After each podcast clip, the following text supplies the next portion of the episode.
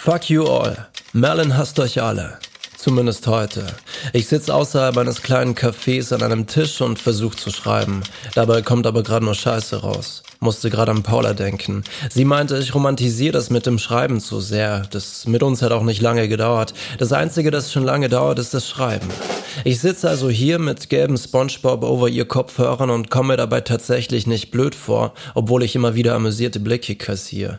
Meine alten Kopfhörer wurden mir Anfang des Jahres entwendet von jemandem, der davon ausging, es wären seine. Danach hatte ich einfach nicht eingesehen, mir neue zu kaufen, da ich ja eigentlich noch welche hab, sie mir aber entwendet wurden, und mir vorgenommen, so lange keine zu haben, bis mir wieder welche for free in den Schoß fallen.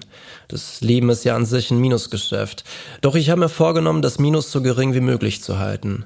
Ich sitze also hier mit meinen SpongeBob-Kopfhörern und erkenne, wie schön es doch eigentlich ist, sich selbst nicht allzu ernst zu nehmen.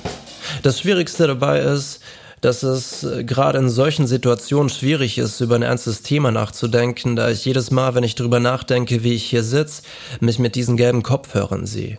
Eigentlich eine gute Gelegenheit, authentisch über sinnlose Dinge zu schreiben, die, wenn wir ihnen Aufmerksamkeit widmen, doch irgendwie Sinn bekommen. Auf meinen Kopfhörern läuft gerade You can't always get what you want. An die, die mich überlieben, bitte schreibt diesen Satz auf meinen Grabstein mit einer kleinen Ergänzung. But I don't care. Wie gern würde ich den Song hier im Hintergrund laufen lassen, aber es würde nicht lange dauern und die Gamma würde an meine Tür klopfen, um die Lizenzgebühr zu kassieren. Alle wollen Geld, die ganze Zeit, oder klauen einem die Kopfhörer, nachdem man ihnen Text für den Abschlussfilm in der Filmschule schrieb und dafür lediglich einen feuchten Händedruck bekam. Gefressen und gefressen werden. In der vorletzten Folge hatte ich ja eine Geschichte vorgelesen zu dem Thema, was ich euch schon immer sagen wollte. Ich glaube, das ist gerade auch der richtige Zeitpunkt für meine Story. Der Mut ist gerade der richtige, wie ihr wahrscheinlich bemerkt. Bisschen angepisst, leicht verwirrt und auch wenig enttäuscht. Meistens von mir selbst. Eigentlich eine gute Grundvoraussetzung.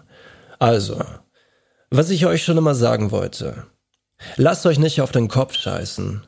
Von niemandem. Diese Welt ist der reinste Dschungel. Wir sind zwar gut darin, einen Dschungel abzuholzen, ihn so zu gestalten, dass es sich darin gut leben lässt, haben all die giftigen Tiere ausgerottet, aber springt auch nur einer von uns aus diesem Muster heraus, verlässt diese sichere Base, ist er oder sie dem Gesetz des Dschungels hilflos ausgeliefert.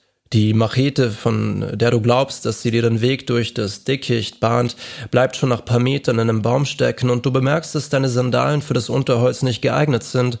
Die Moskitos saugen dir das Blut aus den Adern und alles, was dir bleibt, ist lediglich das kleine Schweizer Taschenmesser, das du am Schlüsselbund trägst. Damit kannst du dir vielleicht gerade mal einen Zahnstocher schnitzen. Aber immerhin etwas. Ein Zahnstocher ist besser als kein Zahnstocher. Kau genüsslich auf ihm rum, während du dich durch dieses, durch den Dschungel schlägst. Das Schlimmste, was dir passieren könnte, ist, dass du irgendwann am Filmsatz vom Dschungelcamp landest.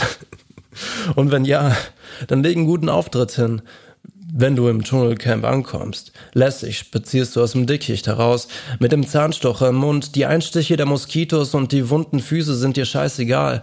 Vor dir stehen die Kameras und filmen gerade einen C-Prominenten dabei, wie er oder sie ein Schweinepenis frisst, live. Millionen Menschen schauen ihnen dabei zu und fühlen sich dadurch besser. Und du denkst dir, verdammt, eigentlich habe ich's gar nicht so schlecht erwischt.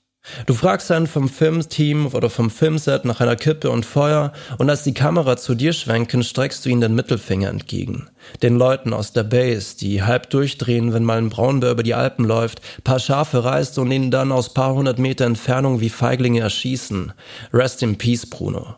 Was ich euch schon immer sagen wollte, nehmt euch alle nicht zu ernst in einem guten Maß. Also nicht so, dass ihr im Dschungelcamp landet und eure Großeltern euch live dabei zusehen, wie ihr euch gegenseitig die Genitalien massiert.